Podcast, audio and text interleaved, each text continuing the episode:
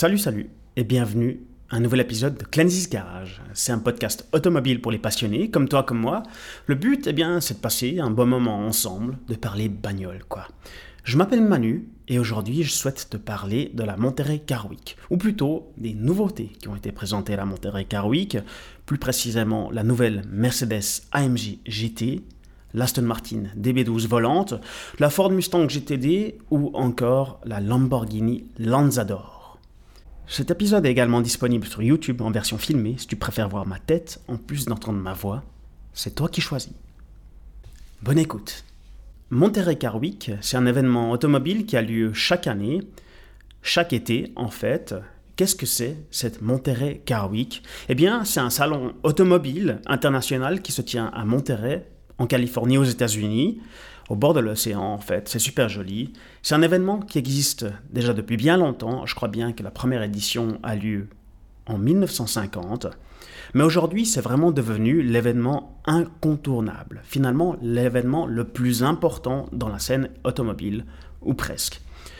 C'est une semaine où les constructeurs lancent leurs nouveaux modèles, invitent les clients très fortunés lors de différentes manifestations, cocktails, ainsi de suite, et c'est clôturé par un concours d'élégance à Pebble Beach sur le golfe, en bord de l'océan. Eh bien, moi, je souhaite principalement te parler de nouveaux modèles qui ont été présentés là-bas.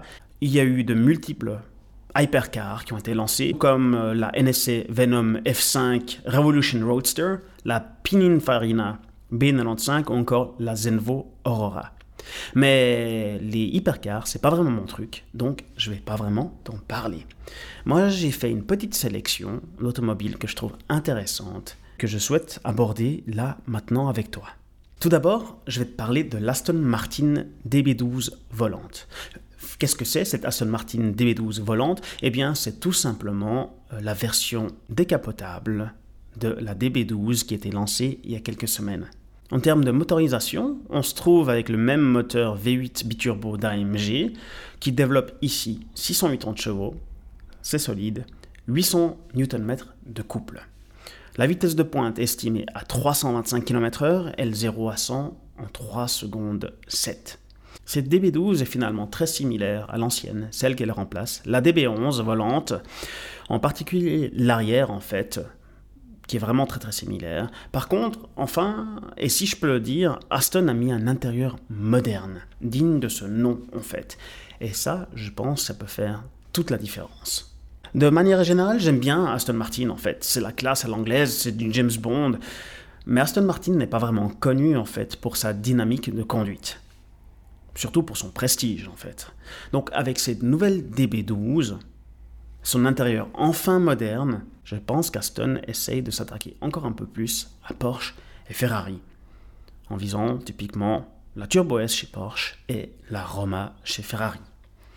Je me réjouis d'en voir un petit peu plus sur nos routes, Aston Martin principalement.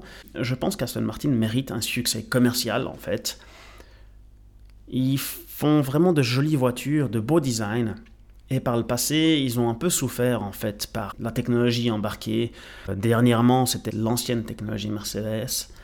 Et euh, aujourd'hui, Aston Martin a développé apparemment un tout nouveau système complètement in-house. C'est eux qui l'ont créé pour euh, cette nouvelle voiture DB12.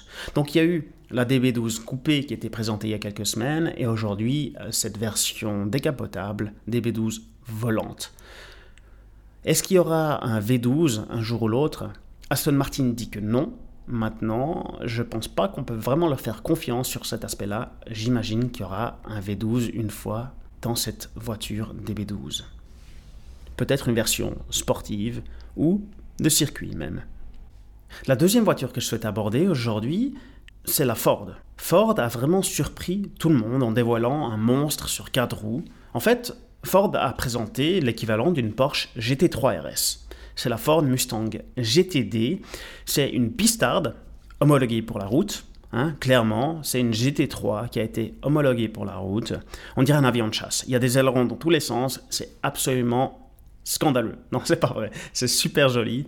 Euh, ça donne super bien. Et je trouve bien que Ford ose enfin aller concurrencer Porsche sur les différents circuits aussi. Ça sera la Mustang la plus rapide de l'histoire, évidemment.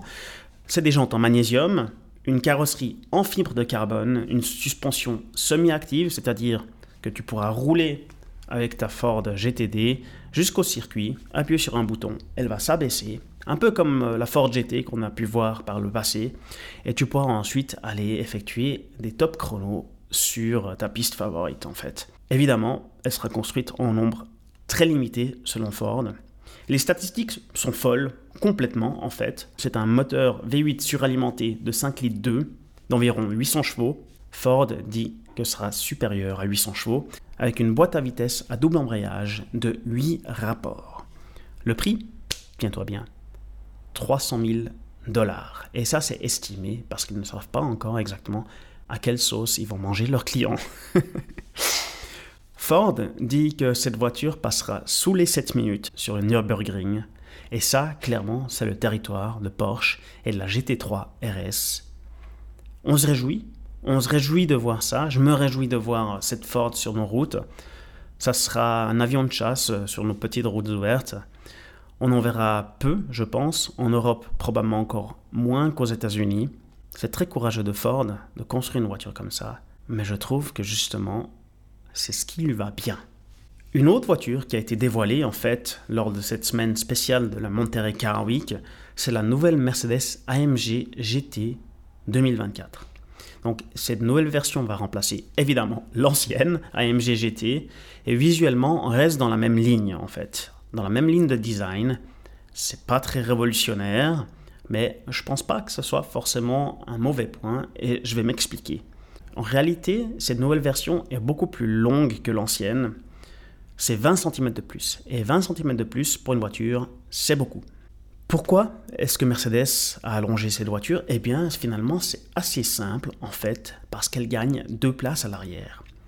C'est plus une sportive deux places. Aujourd'hui, c'est une GT 2 plus 2, donc 4 places. L'AMG GT garde le même moteur V8 que l'ancienne, V8 biturbo en fait, mais la puissance est revue à la hausse, ici avec 585 chevaux. Les statistiques, 3 secondes 2 du 0 à 100 et 315 km/h de vitesse de pointe. Une autre nouveauté sur cette nouvelle version de la MGGT, c'est qu'elle est désormais 4 roues motrices. C'était pas le cas sur l'ancienne, c'était une propulsion. Aujourd'hui, c'est une 4 roues motrices. Alors je me suis posé la question, mais pourquoi Mercedes euh, fait ça? Eh bien, je pense que la réponse est finalement assez simple en fait. C'est pour s'attaquer au roi de nos routes, qui est la Porsche 911 Turbo S. Commercialement, j'imagine que l'engouement sera bien supérieur avec cette nouvelle AMG GT qu'avec l'ancienne. Et finalement, grâce à ces modifications ici, l'allongement, 2 plus 2 sièges, cadre motrice, ça fera de la nouvelle AMG GT une voiture capable d'être conduite tous les jours et ça bien plus confortablement.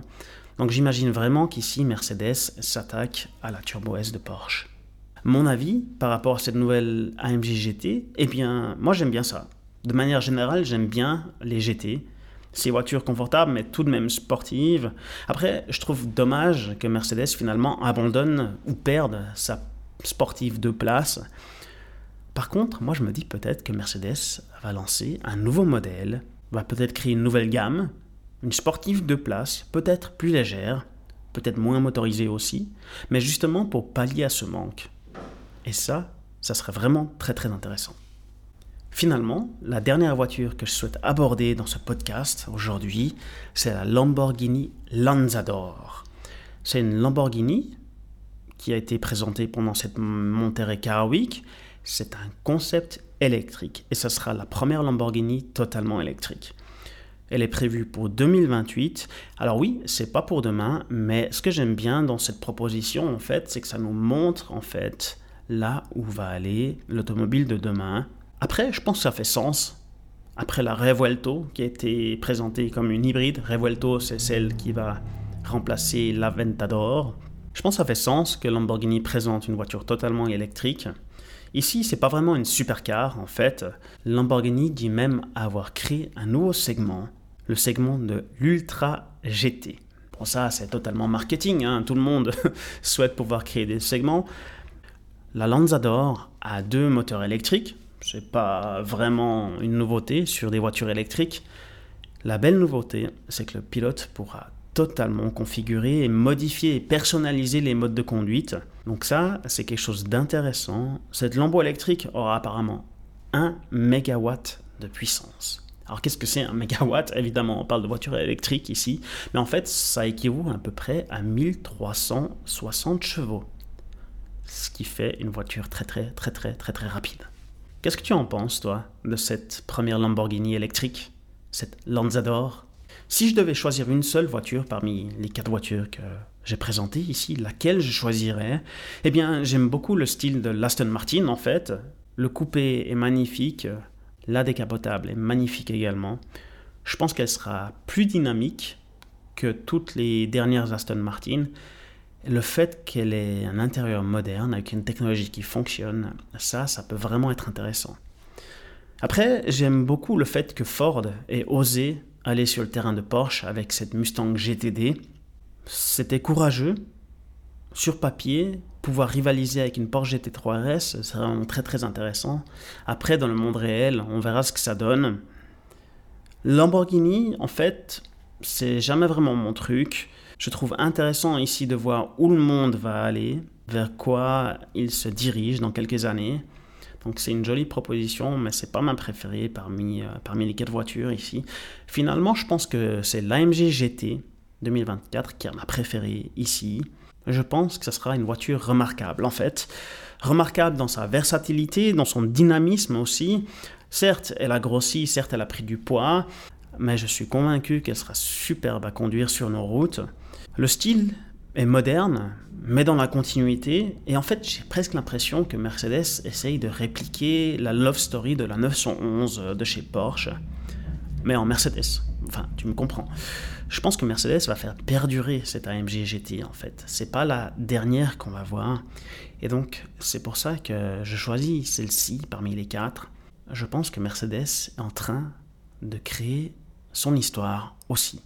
Donc voilà pour cet épisode au sujet des nouveautés dévoilées de cet été, et plus particulièrement à la Monterey Car Week. J'espère que ça t'a plu. Si c'est le cas, n'hésite pas à t'abonner, liker et partager l'épisode. Merci pour ton écoute et on se retrouve à un prochain épisode. Ciao ciao